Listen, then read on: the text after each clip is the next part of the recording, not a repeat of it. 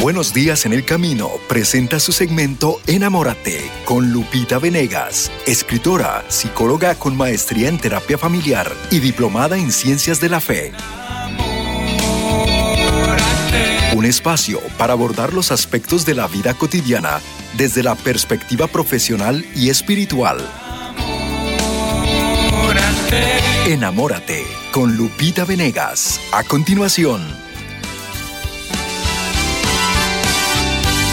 Esto es Enamórate y tú y yo estamos aprendiendo a mirar como Dios mira. El tema del día, cómo vivo mi fe católica en un ambiente adverso. De manera concreta, una de ustedes, hermanitas lindas, me decía, Lupita, no sé cómo hacer, mi hogar es comunista y, pues para mí esto es dificilísimo, ¿no? Bueno, pues quiero platicar acerca de este tema con todos ustedes. Fíjense que existe el matrimonio eh, católico, desde luego, que se llama por disparidad de culto. Eh, matrimonio por disparidad de culto, es decir, te puedes casar por la iglesia aun cuando tu cónyuge no tenga fe o tenga una fe diferente a la tuya.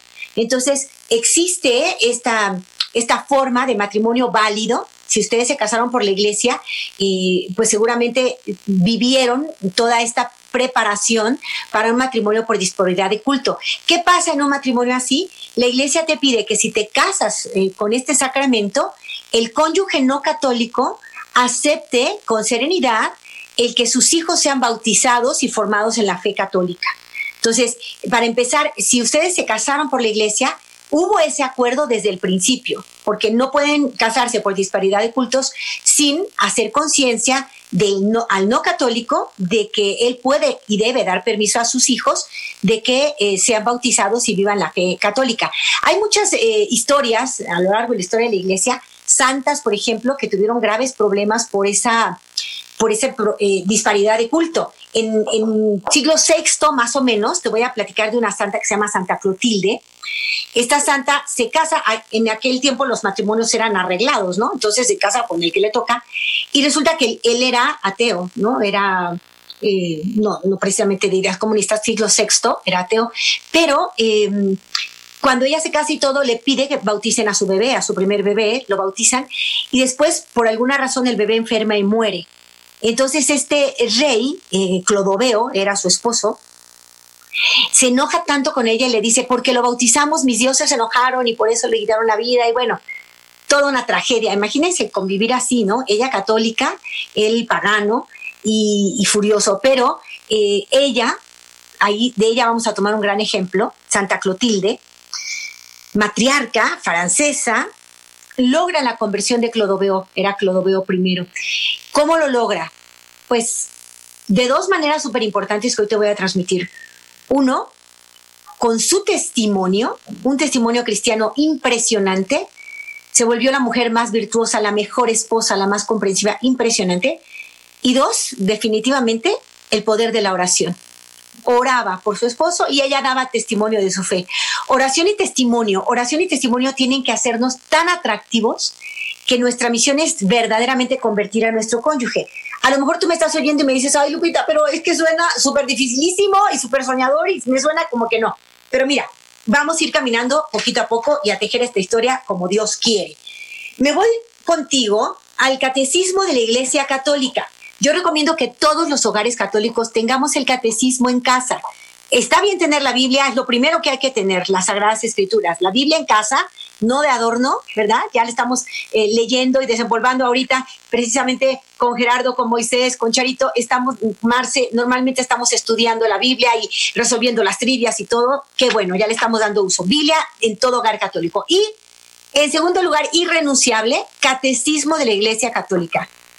En tercer lugar, importantísimo, fíjense algo que el Papa Francisco nos está pidiendo muchísimo ahorita, doctrina social de la Iglesia doctrina social de la Iglesia. Estos tres son básicos. Sagradas Escrituras, primer lugar, Catecismo de la Iglesia Católica, segundo, y Doctrina Social de la Iglesia. Además de los documentos que, las exhortaciones apostólicas que nos está dando el Papa Francisco, que son una maravilla. Pero me voy al Catecismo. Vamos todos al Catecismo de la Iglesia Católica. Vamos a ver en el número 1637.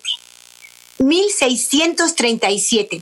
Hay un apartado hermoso a partir del 1633 se habla de matrimonios mixtos y disparidad de culto. matrimonios mixtos y disparidad de culto. El matrimonio mixto es entre un católico y, bautizado con un no católico, ¿verdad? En disparidad de cultos cuando de veras estamos en lo opuesto, yo creo en Dios y el otro no, es un ateísmo total. El comunismo, por eso es tan dañino, porque en su base es ateo, quita a Dios de en medio, ¿no? Entonces, dice el punto 1637, eh, nos vamos a ir al 1637. En los matrimonios con disparidad de culto, el esposo católico tiene una tarea particular, pues el marido no creyente queda santificado por su mujer. Miren esto. Y la mujer no creyente queda santificada por el marido creyente. Qué belleza, ¿no? Podemos ir a la cita primera de Corintios 7:14. Primera de Corintios 7:14. Es un gran gozo para el cónyuge cristiano y para la iglesia el que esta santificación conduzca a la conversión libre del otro cónyuge a la fe cristiana. Con conversión libre. Aquí hay un secreto, ¿eh? Primera de Corintios 7, 16. El amor conyugal sincero, la práctica humilde y paciente de las virtudes familiares y la oración perseverante pueden preparar al cónyuge no creyente a recibir la gracia de la conversión. Fíjense, hay todo un programa de vida en este puntito. 1637. Si ustedes están casados por disparidad de culto, es, decir, el otro no tiene la misma fe que tú, practica una cosa totalmente opuesta, por supuesto que esto es mucho más complicado. Se recomienda a la hora de la formación eh, remota para el amor, la formación, preparación para los novios, siempre se recomienda que, entre más coincidamos en lo más importante, el matrimonio va a funcionar mejor. Si tenemos la misma fe, pues eso va a funcionar mejor. Cuando no tenemos la misma fe, vamos a tener pues un obstáculo muy grande que con la ayuda de Dios puede, por supuesto, sortearse, con la ayuda de Dios. Pero fíjate, punto 1637, qué bonita es la iglesia, qué bello es el magisterio de la iglesia, tiene todas las respuestas a las cuestiones importantes de la vida. Y dice aquí, el amor conyugal sincero, aquí hay tres cosas que nos dice el, catecismo. Uno, amor conyugal sincero, es decir, lo primero para ti, preciosa, que me hablas y me dices cómo hacer en un hogar comunista, lo primero es pregúntate si amas de verdad. Entendiendo ya que el amor no es sentimiento ni química, el amor es voluntad, a la que le acompaña el sentimiento y eso es padrísimo, para eso hay que enamorarnos, ¿verdad? Pero el amor quiere el bien del ser amado. Entonces lo primero es decir, quiero lo mejor para mi esposo, ahorita que ya pasaron los años y que su religión verdaderamente me está estorbando muchísimo en la educación de mis hijos, en su modo de ser, en todo. Ya ahorita de veras lo tengo hasta el cuello, no aguanto. A ver, en este momento difícil, ¿yo lo amo? Además, demuestro mi amor, como aprendimos la semana pasada, con esos lenguajes, tomando en cuenta sus necesidades. O la verdad es que yo me estoy portando ya también berrinchudita, enojona, renegona, impaciente, porque esos no son elementos del amor. Y si me pasa que soy impaciente o renegona, que nos pasa a todas, ¿verdad? Pues de pronto aceptar con paz que sí, Señor, mira, aquí está eh, mi yo, eh, mi ego crecido y estoy renegona y estoy negativa. Ven a mí, Señor ven a mí, hazme humilde. Y hay que repetir esta ejaculatoria con frecuencia, mis hermanos. Somos, somos creyentes, somos cristianos. Y en lo único que Cristo nos pidió que lo imitáramos, donde a Él lo podemos imitar en todo, era el hombre virtuoso por excelencia, pero solo pidió que lo imitáramos en una cosa. Dijo Jesús, sean mansos y humildes como yo. ¿Qué tal, eh? si tenemos que repetir una ejaculatoria todos los días, nosotros que somos cristianos, es, Señor, haz mi corazón semejante al tuyo.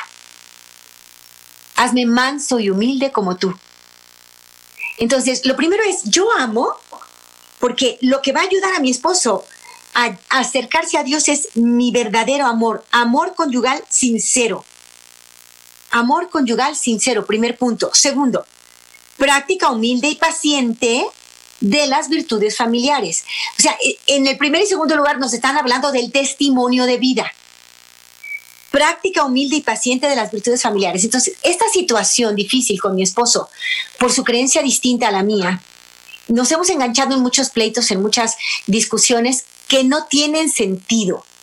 No nos llevan a ningún lado porque él quiere imponerse como él tiene la razón y yo también. Y pues eso no ayuda. Entonces yo, para empezar, le voy a bajar el oxígeno a los pleitos. Ya no me voy a pelear por cuestiones de fe. No me voy a pelear. Él tiene su manera de ver. Dios mío, ayúdame a respetarlo. Yo tengo mi manera de ver las cosas. Y claro, entonces vamos a empezar a modelar para los hijos. Eh, me parece que debo ir a la pausa en este momento. Voy a hacer una breve pausa, pero vuelvo contigo. Yo te invito a mirar como Dios mira. Enamórate. Regresamos. En unos momentos regresamos a Enamórate con Lupita Venegas.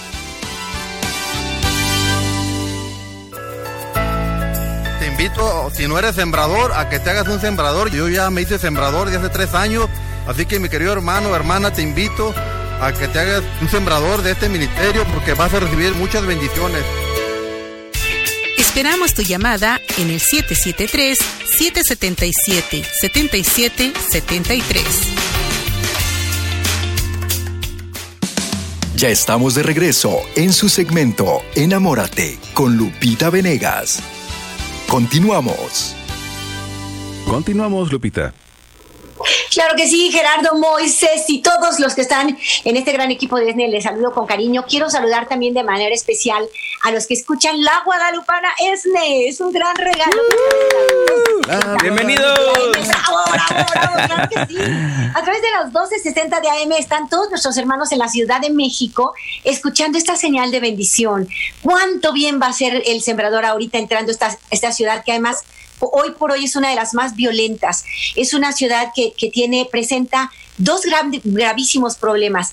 Desigualdad, es impresionante la distancia que hay entre los muy, muy ricos y, pues el resto de nosotros que vamos luchando, ¿no? Con, con, pocos recursos y todo, haciendo nuestra vida lo mejor que podemos. Hay una gran desigualdad y hay una gran cantidad de violencia actualmente en la Ciudad de México. Y, y el gran antídoto para esto es eh, nuestro, nuestro corazón cristificado. Fíjense qué bonito. San Juan Pablo II nos decía, no se trata de democratizar las sociedades, sino más bien de cristianizar las democracias. Cristianizar las democracias. Y eso es lo importante. Aquí tengo un mensajito sobre una cortinita por ahí. No sé si la esperamos o me sigo, chicos. Adelante, adelante, prosigamos. Nos seguimos, nos seguimos, que soy un poco desordenadita yo. Pero estamos platicando hoy acerca de cómo vivir en un hogar siendo católicos cuando ese hogar es totalmente comunista. Entiendo la realidad, lo difícil, las discusiones que se dan, em, la, la, dificultad para educar a los hijos. Dices, oye, yo quiero llevarlos a misa, no quieren ir, obviamente su papá no va, pues ellos no van. Y entonces empezamos a, hacer crecer como una gran frustración en nuestro corazón, lo cual se vuelve contra nosotros, porque así frustradas o frustrados, depende si es hombre o mujer el, creyente, eh, si estamos frustrados, acuérdate, ante la frustración hay desesperación. La desesperación no es más que falta de esperanza. Y el que ya no espera nada bueno, entonces desesperado se vuelve violento. Este es un mecanismo humano normal. Por eso, por eso Cristo quiere que tengamos paz. Mi paz les dejo, mi paz, la paz les doy, ¿no? Entonces, quiere que tengamos paz porque solo un corazón que tiene paz puede reflejar al Señor. Hay una imagen muy, muy bonita que habla de, de cómo es tener la paz en el corazón. No tenemos que esperar a que todo esté bien para tener paz. No, no, no, todo lo contrario. Eh, en medio de la dificultad llenos de paz, porque tenemos a Cristo y sabemos que el buen final llegará. Y la imagen es, dicen que si tú vas a un lago precioso, ya al anochecer y tal, vas a ver cómo en ese lago quieto, tranquilo, se refleja la luna perfectamente. Entonces, ¿por qué la luna se refleja perfecta, tal como ella es, redondita, perfecta? Porque ese lago está totalmente tranquilo. Pero si tú alteras el lago, Imagina que avientas unas piedritas y se hacen bombitas, ¿verdad? O va una lancha cerca y se hacen olas. Entonces, la luna que se refleja en el lago va a estar distorsionada. Ya no se ve la luna como es. ¿Por qué? Porque está alterado el lago. Bueno, así nuestro corazón. Si en nuestro corazón hay paz y la paz viene de la presencia de Dios en mí, la paz no viene de mis circunstancias, de mi alrededor, de mi historia. No, no, no, no. Porque en las circunstancias siempre hay cosas difíciles de, digerir, difíciles de vivir, ¿no? Entonces, no es, la paz no viene porque todo te vaya bien. La paz viene del interior de tu corazón porque allí habita Jesús. Y cuando tienes a Jesús, por eso Santa Teresa decía con toda la convicción, quien a Dios tiene, nada le falta, nada le falta. ¿No? Y, esa es la idea, que tú y yo estemos tan cerca de este Dios, que lo tengamos en el corazón, nosotros metidas en su corazón y Él en el nuestro, ¿no? Y decir, Señor, tú eres la fuente de mi paz, tú, porque tú estás en mi corazón, yo tengo paz, porque contigo el bien vence, yo tengo paz. Y entonces, en un, en un corazón lleno de paz se refleja el Señor. Y entonces sí, lo que tú transmites es esperanza, es caridad, es fe, porque es lo que tienes dentro, ¿verdad? Entonces, yo lo primero que te pido a ti, que vives en un hogar adverso a tu fe, es llénate tanto del Señor que tu, en tu corazón haya paz, a pesar de que alrededor las cosas son difíciles. Y lo más inteligente que puedes hacer es hablar con tus hijos y decir, amor, tu papá y yo tenemos diferentes formas de ver la vida. Para tu papá no existe un Dios. Él pertenece a una corriente de pensamiento que se llama comunismo. Si él, es comunista, pues eso. Y vamos a estudiarlo, qué, cuáles son las bases, cómo, eh, de qué habla todo esto. Es importante, es importante prepararnos. Eh, por supuesto, lo primero es la oración. La oración es lo primero. Y, y la oración sana, salva, transforma, es impresionante. El poder de la oración, la fe que tengamos puesta en nuestra oración es fundamental. Es la piedra fundamental. Entonces, primero que nada, oración por los tuyos, por tu esposo, por tus hijos, por ti mismo, por ti misma, es lo primero. La oración es fundamental, es la base. Vamos a anclar todos nuestros esfuerzos en la oración. Primero la oración. Y una vez que estamos haciendo oración por nuestros seres queridos, viene entonces la preparación y el diálogo con el que se deje. Si tu esposo no quiere hablar del tema, es totalmente cerrado, ok, no hables del tema. No tiene caso, están hablando en canales diferentes, no hay verdadera comunicación. Entonces, sigues orando y sigues instruyéndote, preparándote. El gran reto de todo aquel que se casa en disparidad de culto es conocer su fe. Porque lo que, a lo que estamos llamados es a lograr la conversión del otro, no por nuestros argumentos, sino por nuestra conducta. Eh, la primera de Pedro capítulo 3, me parece que dice que tu marido no se convierta por tus palabras, sino por la coherencia de tu conducta. Entonces, oración y testimonio. Oración y testimonio. Ese testimonio significa vivir las virtudes familiares tú en primer lugar. Yo sé que no está fácil que me estás diciendo, Lupita, me echaste toda la carga para acá, ¿no? Bueno, si, tienes esa carga, y si la tienes, es porque puedes con ella. Recuerda que Dios dijo, nunca te daré pruebas más altas que tus fuerzas. O sea, si tú tienes este reto es porque puedes con él. No vuelvas a decir que te sientes poca cosa, que tú no puedes, que, que te minimiza, que te... No, no, no te mires a ti como víctima, no lo eres. Mírate como una persona maravillosa, hija de Dios, que tienes un reto enfrente con el que puedes la ayuda de Dios es suficiente para ti y tú vas a poder enfrentarlo. Entonces, hermana mía, empieza por hacer oración, mucha oración. Ruega por la conversión de tu esposo, por su corazón. Eh, inspírate en, grandes santos y santas que han logrado la conversión de sus cónyuges. Una de ellas es Santa Mónica, ¿te acuerdas? Santa Mónica no solo convirtió a su hijo Agustín, Santa Mónica logró la conversión de su marido, que era duro de roer, ¿eh? duro, difícil, pero una mujer súper inteligente. Cuando tú haces oración, tú ayudas a que tu amor sea inteligente. Cuando tú haces oración, ya no, tu amor no es el amor codependiente que permite el maltrato, que se humilla y no sabe hacer nada y, se queda tirado. No, no, no, no, no, no. El amor inteligente te hace humilde, que es distinto. Te hace humilde, te hace reconocer con, con, el poder de Dios todo y sin el poder de Dios nada. Y entonces, tú tienes que hacer oración por el otro y segundo, pedirle a Dios con todo tu corazón que te haga una auténtica cristiana, porque con tu ejemplo vas a transformar a tu esposo. Mónica transformó a su marido. Ella era un hombre dificilísimo, no solo oró por su hijo por 38 años, sino que en menor tiempo conquistó la conversión de su propio esposo, que también era un ateo grosero, pesado, difícil, un hombre muy difícil. Y Mónica, bueno, hizo de él una maravilla. Entonces, este es un ejemplo. Hay otras santas como Santa Clotilde, de la que te hablé esta mañana, que vale la pena que, investigues un poquito más sobre ella. Eh, y hay otras santas que han logrado, eh, Santa Etelburga, por ejemplo, eh, logró la conversión de su esposo, que era un rey, y que además ahora es un rey santo, es San Edwin, San Edwin, no sé si por ahí hay Edwins, hay que encomendarse y es santo este rey. Bueno, tú piensa, yo voy a lograr la conversión de mi esposo, no a mi ritmo, en mis tiempos ni a mi manera, al modo de Dios, que significa yo en oración, yo en oración y Él pondrá todos los medios para su conversión. Voy a compartirte este testimonio bellísimo de un chico que era marxista y que ahora es un católico de primer nivel, a pesar de que sus papás no lo son, ¿eh? Es la vida de Enrique. El, Enrique es un joven portugués que cambió por completo al entender que el cristianismo no es una ideología como sí es el marxismo y el comunismo. Y algún día vemos las diferencias entre una filosofía y una ideología, pero la principal es que la ideología parte de una mentira, una mentira base y de ahí todo lo demás, ¿no? Dios no existe y de ahí se siguen o hay, hay razas superiores y razas inferiores, y de ahí se siguen. Eso es mentira. O nadie nace con un sexo dado. Eso es mentira. Cuando se parte de una mentira, ya a eso le llamamos ideología.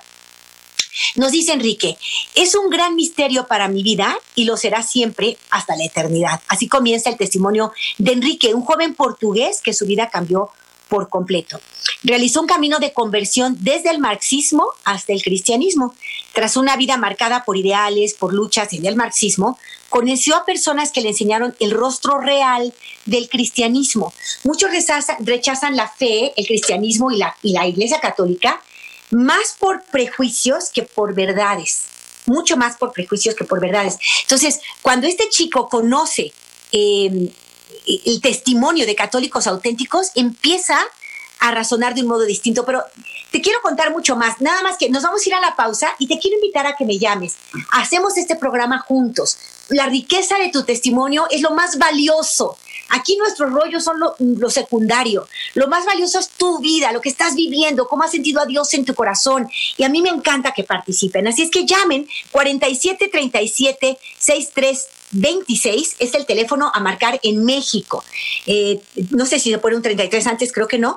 4737 6326, el teléfono para llamar en el país de México. Pero también pueden llamar a los Estados Unidos y esta línea ustedes la conocen bien. Yo te pido que mires como Dios mira, enamórate. Voy con ustedes, chicos. En unos momentos regresamos a Enamórate con Lupita Venegas.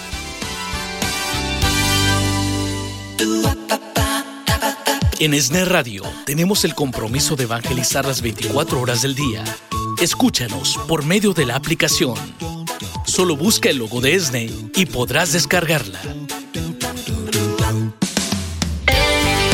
Ya estamos listos para recibir tus llamadas en tu segmento Enamórate con Lupita Venegas. Llamando al 773-777-7773. Y además en México también usted puede marcar el ADA 33 y el teléfono es 47 37 63 26. Recuerde, 47 37 63 26. Ya están listas las líneas eh, telefónicas para poder recibir las llamadas en vivo en su segmento Enamórate. Adelante, Lupita. Enamórate, hay que mirar como Dios mira. Y mira, un gran truco para, para hablar con nuestros hijos es aparte que ya hemos hecho oración, tratamos de dar testimonio de vida, que se nos note alegres, por ser cristianas, es muy importante hablar con ellos y decir, papá y mamá pensamos distinto. Para papá no hay un Dios, para mamá sí. Dame la oportunidad de presentarte la belleza de nuestra fe, para que tú elijas. al final, la fe es una, vas a practicarla de manera libre, es una respuesta totalmente libre a un Dios que te ama y que te busca. Yo tengo este compromiso, mi amor, de presentarte a Dios. Y para mí el tesoro más grande que existe es precisamente mi fe, es el tesoro que heredé de mis padres y es el tesoro que yo quiero compartirte. Eh, por esta fe que yo tengo, amo a tu papá y lo amo aún cuando piense diferente que yo. Y podemos eh, aprender de los dos. Hay cosas buenas de lo que él eh, nos puede mostrar y enseñar, pero hay cosas maravillosas que yo te quiero compartir a través de mi fe. Entonces, hijo, tú vas a tomar tu decisión, pero te invito a que conozcas. Y, yo te voy a dar a conocer aquello que yo he profundizado y conozco que es mi propia fe. Eso le pasó a Enrique. Yo les recomiendo ahorita, hermanos míos, pueden hacer sus llamadas, participar. El tema puede ser el que estamos tratando ahora, si tienes este problema. A veces nos dividimos porque mi, primo se hizo testigo de Jehová, mi hermana se fatal. A ver, eh, vamos a ver cómo al final Dios quiere la unidad y la unidad en el amor, en el testimonio, en la oración. Y te cuento qué pasó con Enrique. Enrique, este chico portugués del que te estoy platicando, nace en un hogar marxista, nació en una familia de pensamiento soviético. Él y sus hermanos recibieron formación desde la perspectiva política, ideológica de Karl Marx, que muchos conocen. Los padres querían educarlos, fíjense, para luchar y actuar por una idea de lo bueno, lo justo y lo igualitario, y trataron de alejarles de la fe. La familia pasaba los domingos visitando museos, asistiendo a conciertos, a obras de teatro, practicando deportes. La madre de Enrique parecía leer el pensamiento de sus hijos y especialmente cuando le preguntaban sobre Dios, dice, dice Enrique, yo creía que mi mamá leía nuestros pensamientos, ella siempre sabía lo que íbamos a decir. Un día, volviendo de la escuela, le pregunté, mamá, ¿Dios existe? Y ella respondió tajantemente, no. Así es que Enrique volvió a preguntar a su madre, pero entonces, ¿por qué hay gente que cree? Y ella le contestó, pues es porque fueron educados de esa manera. El muchacho comenzó a ver el cristianismo como una ideología más. Siendo adolescente, decidió seguir los pasos de su hermana mayor. Mi conocimiento del cristianismo, dice Enrique, se basaba en muchos prejuicios. Me unía a la juventud comunista portuguesa al año siguiente mi actividad política se intensificó y me convertí en una figura en la escuela. Hice la vida negra de maestros y directores reaccionarios y fascistas. El joven portugués, Enrique, creía que solo se podía ayudar al prójimo desde una perspectiva marxista. Solo cuando todos puedan tener oportunidades materiales, podrán ser felices y tener sus derechos básicos asegurados. Comida en la mesa, derecho a la educación, a la salud, al trabajo, y entonces la felicidad se va a producir naturalmente. Él lo creía así. Fíjense cómo en el fondo hay buenas intenciones, ¿eh? No hay malas intenciones, al contrario, dicen, no, es que esto es lo mejor y esto es lo que vamos a procurar. Y además ellos con prejuicios dicen, la religión es lo peor, la religión es lo peor del pueblo. Y ellos con prejuicios dicen mentiras sobre la religión. Los chicos que han sido educados así, pues se lo creen, ¿verdad? Por suerte, los jóvenes se cuestionan, los jóvenes quieren pensar y en e, ese es el momento perfecto para hablar y platicar con ellos. Hijo mío, es momento de que, de que orientes tu vida hacia aquello en lo que crees, cuáles son tus principios. Y vamos a ver, ¿no? ¿Qué, hay en cada, en cada parte? Eso le pasó a Enrique. Que Enrique tenía detrás una novia que hacía oración por él. La oración es poderosa. Dice Enrique, el Partido Comunista fue una figura paterna muy importante y pensaba que no podría ser feliz el resto del mundo si no eran comunistas, decía él, ¿no? Los ideales y la lucha marxista no terminaron de convencer a Enrique. La bandera soviética se había convertido en una renuncia a su felicidad por un bien mayor. Él mismo cuenta que dice, ese bien mayor, la poca felicidad que observaba yo, me hicieron sumirme en la tristeza. Él se sintió muy triste. Enrique le entusiasmaba la música. Estuvo estudiando piano en el conservatorio. Y en el examen final eh, pues no, no pasó adelante, reprobó. Quiso cambiarse a un instituto, el Instituto Gregoriano, aprobó la prueba de piano, le fue muy mal en la formación musical, pero logró ser admitido allí. Durante su estancia en el Instituto Gregoriano, conoció a sus mejores amigos, comprendió en qué consiste la fe. Dice él, en el Gregoriano es cuando empiezo a tener contacto con familias católicas que no tienen problemas en afirmar su fe. Son eh, familias con las cuales yo discordaba al 100% en todo, pero la verdad es que se fueron convirtiendo en mis mejores amigos. Fíjate ahí lo, importante del testimonio. Ellos que sabían que él era ateo y que oraban por él y que daban testimonio de alegría cristiana, ¿no? Dice, con sus nuevos amigos tuvo muchas conversaciones de todo tipo, política, cristianismo. Eh, Enrique quedó admirado por la alegría de ellos que tenían fe. Hasta él mismo fue consciente de que estaba sonriendo mucho más que antes, ahora compartiendo con ellos. Es que lo que más va a traer, nos dice el Papa Francisco, es nuestro testimonio, nuestra alegría. Si vivimos nuestra fe, hay que vivirla bien. Enrique se estaba acercando poco a poco a Dios. Dice Enrique, esta relación fue muy buena. Yo formaba parte de un grupo de amigos católicos. Pensaba que los temas religiosos eran cuestiones políticas y que Jesús era un comunista, dice. Pero leyó Evangelii Gaudium. ¿Se acuerdan de este documento? Un documento precioso del Papa Francisco, Evangelii Gaudium, que significa la alegría del Evangelio. Y él quería comprender en qué consistía esa alegría para encontrar la verdad. Soñaba con ser actor, intentó entrar a la escuela de teatro, pero sufrió otra decepción. Él creía que iba a entrar segurísimo, pero no lo admitieron. Se sintió desesperado y llorando se preguntó si había merecido la pena servir a aquel ideal. Cuando tomo en mis manos el estimo de mi vida y no se concreta, ¿qué significa eso? Él buscó otras alternativas. Me fui a cursar estudios artísticos en el teatro. Empecé a frecuentar un curso de teatro musical. Obtuve buenos frutos. Tuve clases de canto. Comenzaba a ser feliz. Al menos eso creía, dice Enrique. Había comenzado a salir con una chica católica y sin embargo el camino no era fácil. ¿eh? Em, un día ella rompió conmigo, ella decidió terminar la relación y entonces dice, fue cuando Enrique decidió entrar en una iglesia y vivió algo que cambió su vida. El día después de que esa novia rompiera conmigo fue horrible. Estaba emocionalmente deprimido. Nunca lo había pasado tan mal en mi vida. Y en medio de toda esa desesperación, había una fuerza que me atrajo y me metí a una iglesia. No miré a ningún lado, solo me dije a mí misma, ¿dónde voy? Era un torbellino de emociones, estaba desesperado. Y cuando entró por fin a la iglesia, se derrumbó. Dice Enrique, toda mi angustia en ese momento fue absorbida. Y de pronto sentí una paz que nunca había sentido antes. Cuando salió de la iglesia, Enrique quedó muy impresionado con algo muy claro. Dijo, yo no puedo volver a decir que no creo en Dios. Y hasta entonces no estaba bautizado y desconocía la fe cristiana, pero comenzó a ir a misa, a escuchar a los sacerdotes. Empecé a entender lo que es el amor de Dios, dice Enrique, y cómo Dios nos ama personalmente. Aprendió a mirar a sus nuevos amigos desde lo que estaban haciendo con él, con amor. Los amigos católicos estaban haciendo esto, trabajo de acompañamiento en amistad, en la sencillez de su amistad, de su presencia. Enrique, en los ensayos para la boda, conversó con los novios acerca del cristianismo. Ellos le hablaron sobre la, sobre la obra del Opus Dei, en donde él conoció a Cristo, y eso ayudó mucho a su conversión. En este momento dice, soy el más feliz del mundo. Y él avisó a sus papás, me voy a bautizar. Híjole, eso estuvo duro, ¿no? Los dice que, que, que iban a oponerse radicalmente, pero dijeron, bueno, pues como tú quieras, si tú quieres.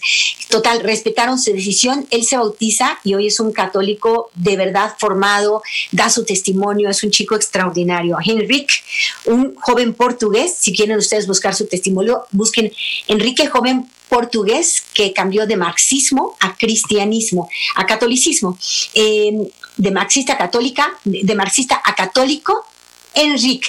Enrique en francés es con H, Enrique, pero con H. ¿vale? Enrique, el, portugués, perdón, es portugués. ¿Tienes una familia con la que has discutido por cuestiones de fe? No vale la pena discutir, sí vale la pena prepararse. Nosotros dar razones de nuestra fe es muy importante. Nosotros estar preparados para dar razones de nuestra fe, pero que nuestra obsesión no sea tener la razón, que nuestra obsesión, si debe haber alguna, sea salvar el alma de mis hermanos, que ellos vayan a los pies de Cristo. Eso es lo más importante, que ellos vayan a los pies de Cristo. Y si para eso yo me voy a tomar un tiempo para yo, en primer lugar, yo estar a los pies de Cristo, pues me voy a dar ese tiempo. No te desesperes. No pienses que la conversión tiene que venir hoy o mañana. Pide a Dios que ponga los medios. Conozco muchas madres católicas que han pedido, mis hijos no me escuchan a mí, no me oyen, les caigo gorda. Entonces, Señor, te pido que tú les pongas a ellos, a las personas adecuadas, que los acerquen a Dios. En el caso de Enrique, obviamente sus papás no oraban por él, sus papás eran ateos, pero cuando él conoce la fe católica en un ambiente de amigos católicos, son los amigos quienes oran por él. Y entonces en el caminito de oración y testimonio logran su conversión. Entonces, tu gran reto, hermosa mujer que vives en un hogar comunista, tu gran reto es orar, dar testimonio de tu fe y llevar el corazón de tu esposo a la conversión. Pero no lo vas a llevar con tus fuerzas, sino con el poder de Dios. Hoy es un día muy especial en que hablamos de este, de este tema, porque es el día de Edith Stein, de esa mujer maravillosa, Santa Teresa Benedicta de la Cruz, ese fue el nombre que adoptó una vez que ingresó al convento. Santa Teresa Benedicta de la Cruz o Edith Stein, una mujer inteligentísima en su tiempo, adelantada, que defendió los derechos auténticos de la mujer, de verdad.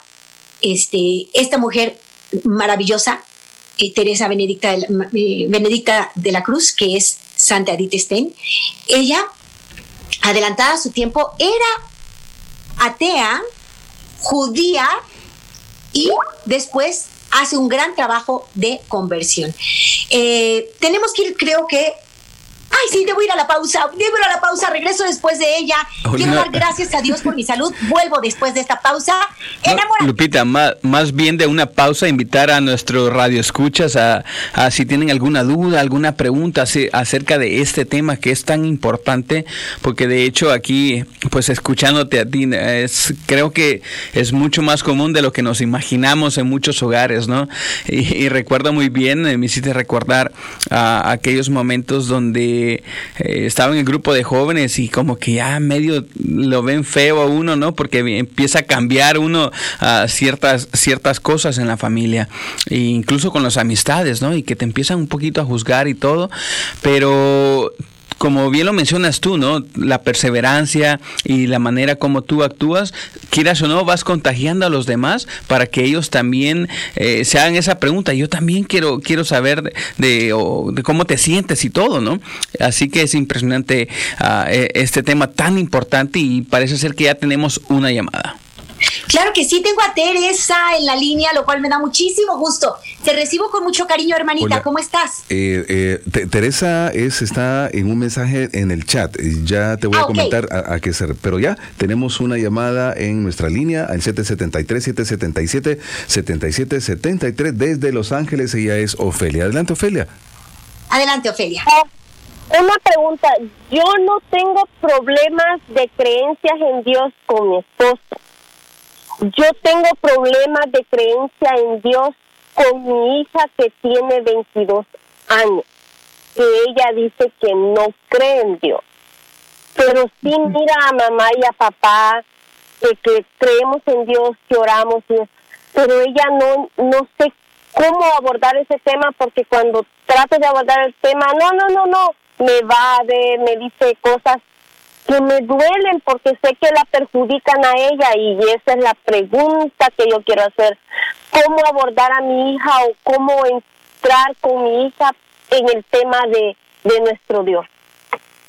Qué hermosa, gracias, gracias por tu inquietud y creo de corazón que eh, hay muchas personas que tienen la misma inquietud. Hay muchos padres de familia muy preocupados porque ellos sembraron la fe en sus hijos, les llevaron a la primera comunión, les llevaron hasta, hasta la confirmación y de pronto ellos están en high school y adiós, o sea, para ellos es mucho, mucho, muy cool el, el, no creer, ¿no? Yo te cuento mi propia experiencia, Linda. Yo tuve una formación católica preciosa desde muy pequeñita.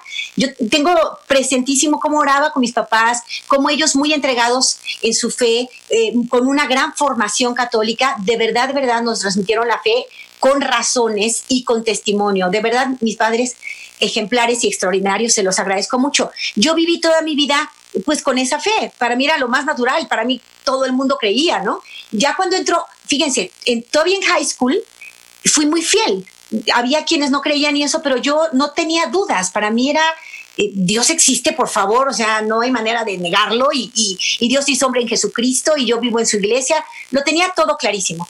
Pero fíjate, yo tuve una rebeldía tardía. A mí me tocó hasta la universidad, cuando entré a la universidad, empezar a escuchar maestros muy intelectuales, muy preparados en los, en los temas, yo estudié psicología, eran como, como valiosísimos y ejemplares a nivel intelectual y académico, y ellos decían que no, que Dios no existía, que era subjetivismo, que eso no correspondía a la ciencia, y empezaron a decir tales cosas que yo tuve una rebeldía tardía, es decir, estando en la universidad yo decía, pues igual y no existe, igual y yo me he creído todas estas cosas desde chiquita, pero no es cierto, y entonces, claro que es mucho más cómodo no creer que creer, ¿eh? A mí de verdad, a mí me, me, venció por el lado de la comodidad. Ya no tenía que ir a misa si no quería, no tenía que comprometerme para siempre en el matrimonio si no quería. o sea, era mucho más cómodo no creer que creer. Y yo me aparté un tiempo y fue durísimo para mis papás. Ahorita que te oía, pensaba en mi mamá, eh, tan linda, ¿no?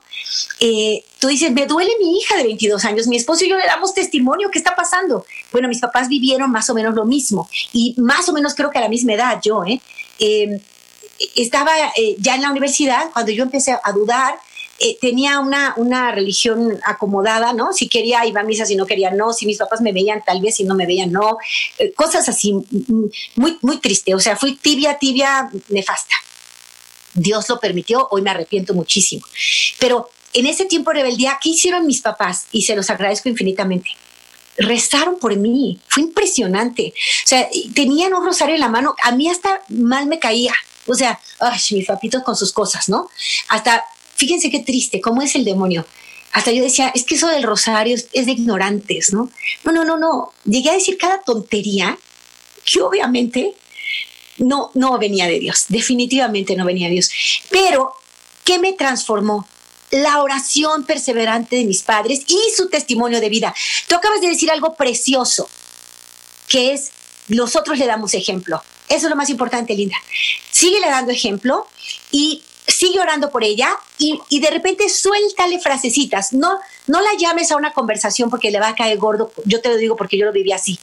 Pero frasecitas, Dios está siempre contigo. Mi vida, te encomiendo siempre. Tú estás protegida. Mi amor, la Virgen Santísima te cubra con su manto. A lo mejor en el momento le cae medio mal, pero a la larga acabas llorando y bendiciendo a tus padres que por su fe te salvaron. Ya otras días les comentaré con más, más despacito mi historia, pero fue precioso saber que gracias a mis papás no desistieron, yo volví a mi fe con todo, con todo, profunda y enamorada de Jesús. Entonces, eso va a pasar a tu hija preciosa porque ustedes dan testimonio, porque están preocupados. Nada más, ten paciencia, no dejes de hacer oración y suelta de pronto frasecitas en donde ella sepa que tú estás orando por ella y que ella está siendo protegida por tus oraciones. ¿Sale? Debo irme, no me quiero ir. Teresa, se quedó en el tintero tu comentario, pero voy a tratar este tema, ¿eh? Dice, ¿vale la pena la vacunación? Desde luego que sí, Teresa, y sé todas las tendencias y teorías que hay. Un día platicamos sobre eso, encantada de la vida. Yo en este momento estoy sufriendo por mi compañero Odilón, que está muy grave en el hospital. No se vacunó, está muy, muy grave. Eh, yo sí, tuve la vacuna a tiempo, el Papa me dio el ejemplo y yo soy dócil, yo me vacuné a tiempo. Yo tuve también COVID y estoy, bendito sea Dios, bastante bien. Estuvo dos días difíciles nada más. Vamos a orar, vamos a orar, vamos a despedirnos. Los quiero muchísimo. Me duele en el alma que el tiempo se va, pero estoy a sus órdenes y vamos a decirle a nuestra madre, si queremos mirar como Dios mira, encomendémonos a María, cuya mirada enseñó, modeló para Jesús. Préstame, Madre, tus ojos para con ellos mirar, porque si con ellos miro, nunca volveré a pecar. Préstame, Madre, tus labios para con ellos rezar, porque si con ellos rezo, Jesús me podrá escuchar. Préstame, Madre, tu lengua para poder comulgar, pues es tu lengua materna de amor y de santidad. Préstame, Madre, tus brazos para poder trabajar, que así rendirá el trabajo una y mil veces más. Préstame, Madre, tu manto para cubrir mi maldad, pues cubierta con tu manto, al cielo he de llegar. Préstame, madre, a tu hijo, para poderlo yo amar, pues si me das a Jesús, ¿qué más puedo yo desear? Y esa será mi dicha por toda la eternidad.